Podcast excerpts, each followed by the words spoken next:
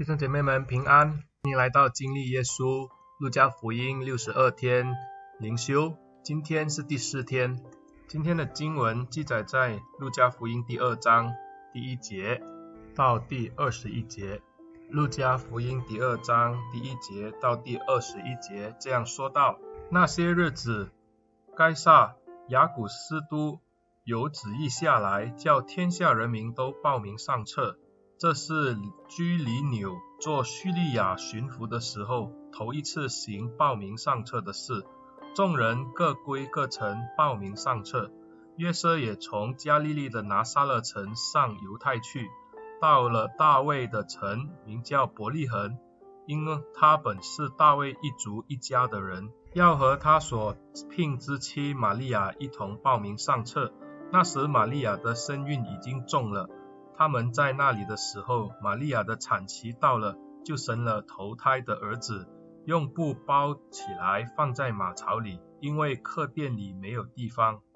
在伯利恒之野地里有牧羊的人，夜间按着更次看守羊群，有主的使者站在他们旁边，主的荣光四面照着他们，牧羊人就甚惧怕。那天使对他们说：“不要惧怕，我报给你们。”大喜的信息是关乎万民的，因今天在大卫的城里为你们生的救主就是主基督。你们要看见一个婴孩包着布卧在马槽里，那就是记号了。忽然有一大队天兵同那天使赞美神说，在至高之处荣耀归于上帝，在地上平安归于他所喜悦的人。众天使离开他们升天去了。牧羊的人彼此说。我们往伯利恒去，看看所成的事，就是主所指示我们的。他们急忙去了，就寻见玛利亚和约瑟，又有那婴孩卧在马槽里。既然看见，就把天使论这孩子的话传开了。凡听见的，就讶异牧羊人对他们所说的话。玛利亚却把这一切的事存在心里，反复思想。牧羊人回去了。因所听见、所看见的一切事，正如天使向他们所说的，就归荣耀与上帝，赞美他。满了八天，就给这个孩子行割礼，与他起名叫耶稣。这就是没有成胎以前，天使所起的名字。今天的经文就读到这里。今天的这一段，可说是大家非常熟悉。耳熟能详的一段的记载，这一个都是我们每一年在圣诞节前夕，就是在那个平安夜的时候报佳音，我们常常会念的一段的经文。这段是一个非常欢乐的经文，一般我们都会把这个的焦点放在天使上，没有错，天使是要把好消息报给需要的人。从第一章开始，路加的记录似乎有他自己的想法。从一个不能生育、被人家轻看的家庭，也就是撒迦利亚一家，接着呢，就是一个卑微的童女玛利亚，他们在这个上帝拯救世人的大计划当中担任了要职。虽然是一个卑微的、被轻看的，可是神却使用他们，神愿意与他们配搭。第二章的镜头一转，当神的儿子即将要诞生的时候。神依然的是差派天使去宣告好消息，可是拣选的对象似乎跟我们所想的不一样。上帝没有像这一些在圣殿当中担任大祭司或者这些权力的高位，比如说希律王，或者甚至像罗马帝国的这个君王凯撒来宣告。路加似乎很刻意的在第二章一开始的几节里面。介绍了当时的情况，就好像我们在看电影的时候，看着镜头慢慢的从高滑到低，从当时罗马帝国最高的统治者，也就是该萨·雅古四度，这个镜头就划过了当时在叙利亚当巡抚的居里纽，才慢慢的到了这一个卑微的家庭，也就是约瑟与玛利亚，他们必须长途跋涉，从拿撒勒。一直的往伯利恒去，玛利亚就在伯利恒把耶稣生了下来，并且是包着布放在马槽的里面，因为客房没有地方，他只能在马槽里生下了耶稣。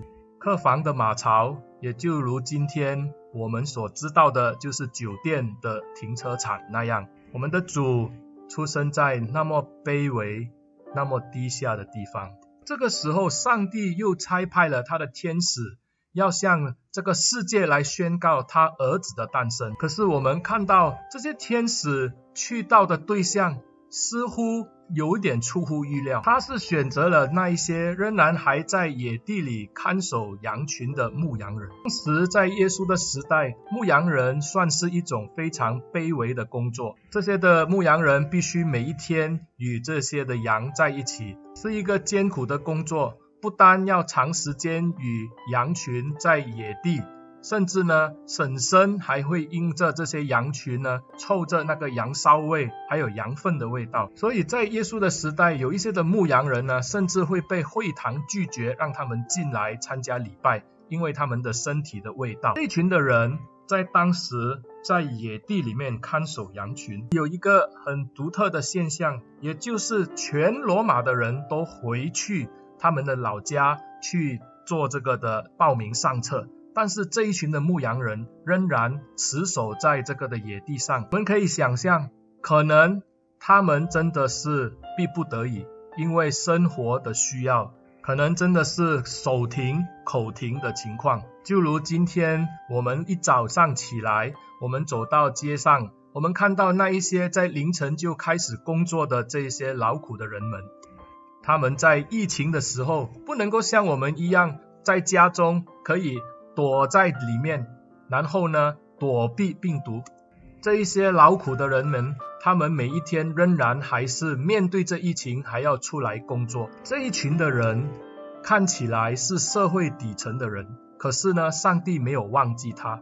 路加的记录在这边就让我们看到，上帝竟派天使。一大群的天兵向他们宣告他儿子的诞生，上帝的儿子要诞生在这个世上，神要与这一群低下的人分享他的喜悦。这群的天使向他们大唱这个的报佳音，而且呢，上帝给了他们一个记号，也就是这个孩子被包着布放在马槽里，这可说是一个明显不过的记号了。当时谁的孩子会出生以后，还要放在马槽的里面呢？上帝为了让这些牧羊人可以去见证他儿子的诞生，他竟让这个高高在上神的儿子在马槽里，因为呢，神要这一些的牧羊人可以参与他的喜乐。若是月色找到客房，耶稣出生在这些的客店的里面，我相信这些的牧羊人应该没有办法去看耶稣。他们要进去客店，这个老板会因他们身体的臭味不让他们进。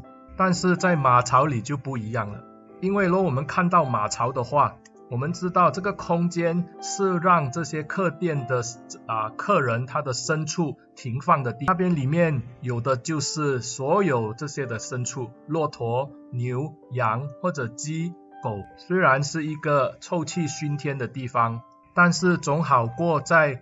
空无一人的野地里，那里既是寒冷，也是相当的危险。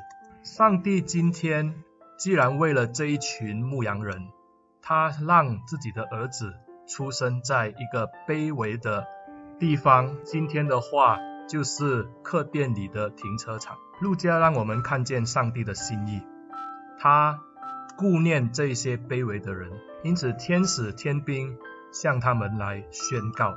这些牧羊人，他们甚稀奇，他们在之后所说的话，我相信也没有人会相信他们当晚所见的那个的异象。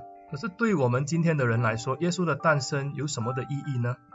我们可以看到，上帝的心意是要在黑暗当中最底层的人可以见到光的到来。上帝大费周章，天使天兵。让自己的儿子出生在马槽里，因为呢，上帝要这些底层的人仍然有盼望。弟兄姐妹，今天当我们迈进这个的圣诞节的时候，我们的心中充满着喜乐。我们心里所想到的会是什么呢？是那在桌上香喷喷的火鸡，还是你家中布满了灯饰的圣诞树，甚至在那个大百货公司当中啊，充满着这些的圣诞歌，还是你教会里面的这些的欢庆会，还有这一些的大次会呢？弟兄姐妹，报佳音的故事让我们看到，我们应该把这个的焦点放在那一些在黑暗当中、在困苦当中的这一些的人们，因为神要他们。